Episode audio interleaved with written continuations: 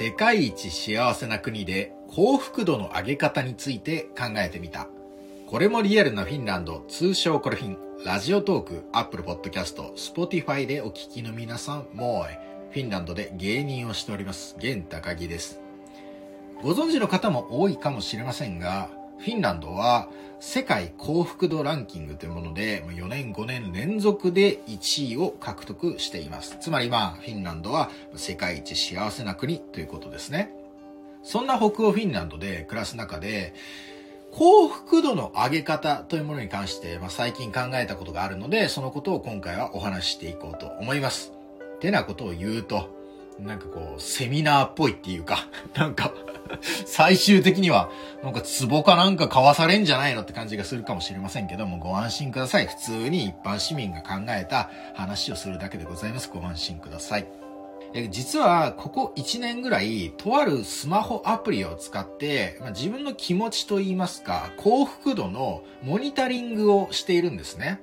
えー、MOODA と書きまして、モーダっていうものかな。まあ、モーダというスマホアプリがありまして、それどういうアプリかというと、まあ、開くとカレンダーみたいなものがあって、まあ、その日その日の、まあ、気分を、まあ、スタンプ、絵文字のようなもので、こう、まあ、モニタリングしていくことができるんですね。まあ、良かったとか、あとまあちょっと疲れたとか、まあいろいろありますね。まあまあかなとかあれば、まあとっても幸せだよみたいな絵文字というか、こう可愛いスタンプみたいなのがあって、それでカレンダーにこうスタンプしていくことができると。で、それを振り返ってみると、あ、この月はちょっと大変だったんだなとか、あ、この月は随分機嫌良かったんだなってことが後で見てわかるというものでございます。シンプルなアプリなんですけど、それを1年ぐらい使ってるんですね。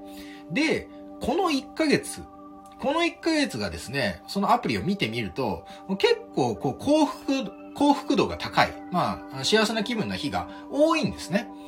じゃあこの1ヶ月の中で何か変わったことあったかなと思った時に、まあちょっと何点かあ思いつく点があったんで、今回はそれをご紹介していこうと思います。まああの気持ちとかね、幸福度っていうのはこうもちろんバイオリズムもあるんで、こういう、これから3つぐらいあげるんですけど、それやったとしても、まあ気持ちが落ち込む日もあるだろうし、まあ人によってね、様々なんで、まあ、あの、これがベストな方法ですよ。えー、皆さんわかりましたか？では、壺を買ってくださいみたいなことは言いませんので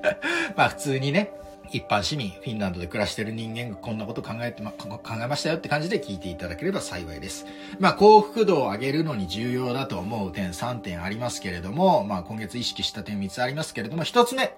これは、えー、期待しすぎないことですね。ま、期待してしまいますよね。でも期待すると、まあ、いいことがあった時は、まあまあまあって思うし、期待すると良くないことがあった時には、おいおいおいって思うしで、期待するっていうことはちょっと諸刃の剣なところがあります。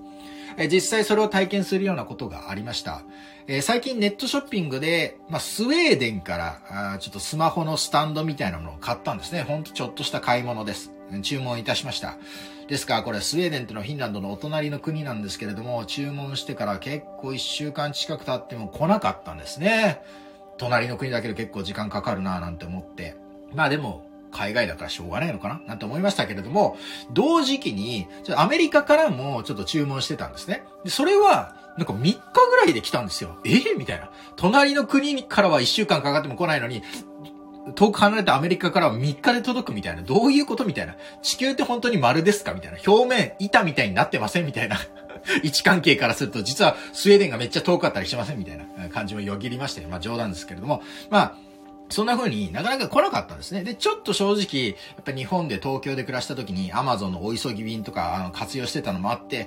どうしてこんなに来ないんだろうと思って、ちょっとまあイライラとは言いませんけれども、まあちょっと気になってたんですね。まあでも、まあいいかみたいな。まあしょうがないよなんて思ってて、で、実際、まあ一週間、10日とは言いませんけど、結構時間がかかって届いたんですね。で、届いて、やっと届いたよなんて思って、パッと開けたら、頼んだのは、スマホのスタンドみたいなものだけだったんですけど、ものが2個ボロンって出てきたんですね。で、なんだろうと思って見たら、一つはスマホのスタンドだったんですけど、もう一つは、なんかめちゃくちゃちっちゃい、見たことないぐらい小さいサイズのハリボーが入ったグミね、ハリボーが入った、なんかパッケージがあったんですよ。本当に。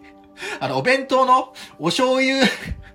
お醤油入ってるポリ袋みたいな、あれぐらいのサイズ感のハリボー、めちゃめちゃちっちゃいハリボーがありまして、それがボロンで出てきた時に、なんかちょっと嬉しかったんですよ。え、なんか可愛いことするじゃんみたいな。で、これも、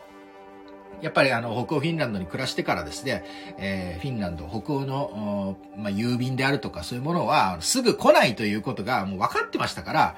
もう期待してないわけですよ。もうまあいつか来ればいいやなんて思って。で、それでまあ10日近く経ってきた時に、まあ、ちびっとしたハリボーが入ってるだけでも、なんかちょっと癒されてしまうというね。これがもっと、いや、明日来るもんだろうと思って期待してると、そんなね、ハリボーが入ってても許せませんけれども、なかなかちょっともう期待もしてないんでね、ハリボーが入ってるだけでも可愛い。なんか、店のおじさんが入れてくれたのかな、まあ、おじさんかわからないですけど、同じ人かもしれませんけど、入れてくれてたのかななんて思うと、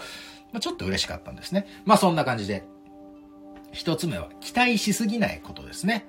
で二つ目、えー、幸福度の上げ方に影響するだろうと思うこと。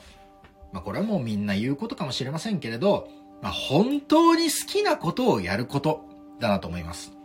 4月の4日から今から1ヶ月ほど前からですね、ラジオトークのアプリの中でライブ配信を平日毎日行っております。日本時間18時、まあ、夕方6時ですね、夜6時からライブ配信を行っております。毎日30分からね、30分くらいやってるんですけれども、これがね、楽しいんですよね。なんかリスナーさんもだんだん増えてきて、こうリスナーさんとバカみたいな会話してたりとかもしますし、あとまあ、フィンランドで芸人やってます、北欧で芸人やってますとかも言ってるんで、そのフィンランドの話とか質問あったら答えたりとか、あと自分でもあの面白いと思ったことあったら紹介したりとかやってるんですけど、こんなことやってるとあっという間に時間が過ぎるんですよ。30分っていうのはほんと一瞬で。で、それが楽しいんですよ。えなぜならば、私はこういうふうにこう、おしゃべりするの好きですし、特に、バカみたいな話とかで、笑ってもらうことが一番好きなんですね。お笑い小さい頃から好きでしたから、笑ってもらうのが一番嬉しいんですよ。で、そういうことをやってるとですね、えー、もちろんライブですから、で、日本時間6時ですから、人がね、来る時も来ない時もあるんですよ。で、来ない時っていうのは、まあ、来ない時という言い方はしませんけれども、来てくださっても、例えば3名とか、4名とか、そういう時もあるんですよね。でも、まその中で、よく来てくださる方とかがいて、コメントが返ってくると、そこで喋ってると、楽しいんですよね。めちゃくちゃ楽しくて、爆笑したりとかして、何をやってんだこの放送はとか言ってね。あの、アーカイブ残って、ラジオと、残ってるんで、ラジオトークのアプリの中で聞けるんですけれども、ほんとくだらない話をたくさんしてる時もあるんですよ。で、そうするとね、なんか3名さんであろうがね、2名さんであろうがね、1名さんであろうがね、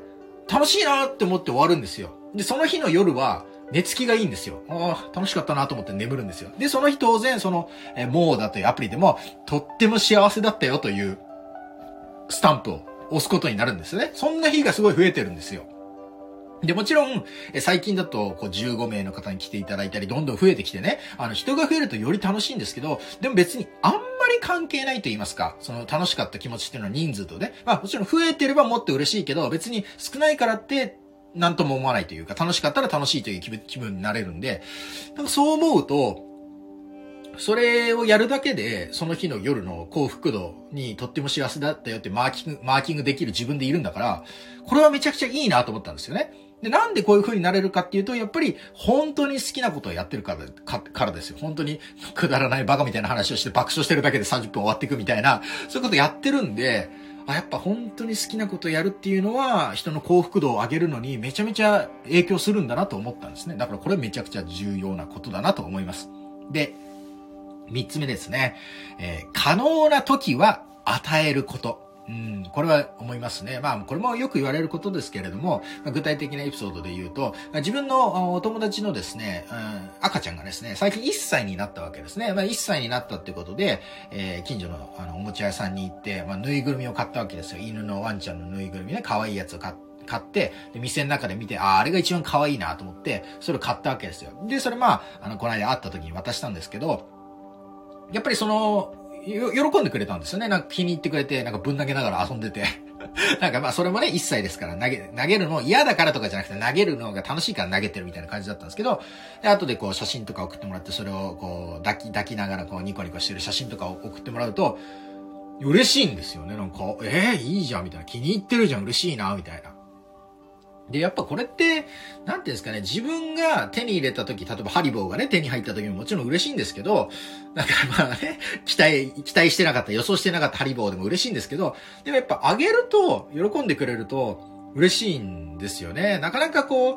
若い時であったりとか、なんか自分に焦りがある時って人に与えることってなかなかできませんけど、でもやっぱり与えることによって人が喜んでくれると、もう自分はより嬉しくなるっていうのはあると思うんですよね。うん。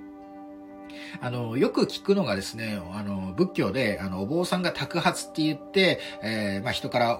まあ、寄付であったりとか食べ物もらったりっていう活動をやってるっていうのがありますけど、あれは、えー、与える人、要は寄付する人のためにやってるって話があるんですね。要は貧しい人っていうのは、貧しいから人に与えることができないわけですよ。だから与えられないから自分ももらえないみたいなサイクルになって貧しさから抜け出せない。だけど、貧しいながらも、その宅発をしてるお坊さんにお金であったり食べ物であったり、ちょっとぐらい分け与える。この分け与える、与えるってことを学ぶことによって次、誰かに友達とか仲間とかに与えた時に、まあ、その見返りが訪れる可能性もあるっていうことですね。結局嬉しい気持ちになるってことなんで、やっぱ与える訓練っていうことがありますからね。まあ可能な時は与えるのがいいなと思いますね。まああの可能な時はですよ、無理し、無理して与えるとね、あの食い物にされますからね。これが世の中の厳しいところだよ。与えた方がいいっつってんのに、与えたら食い物にする奴がいますからね。うん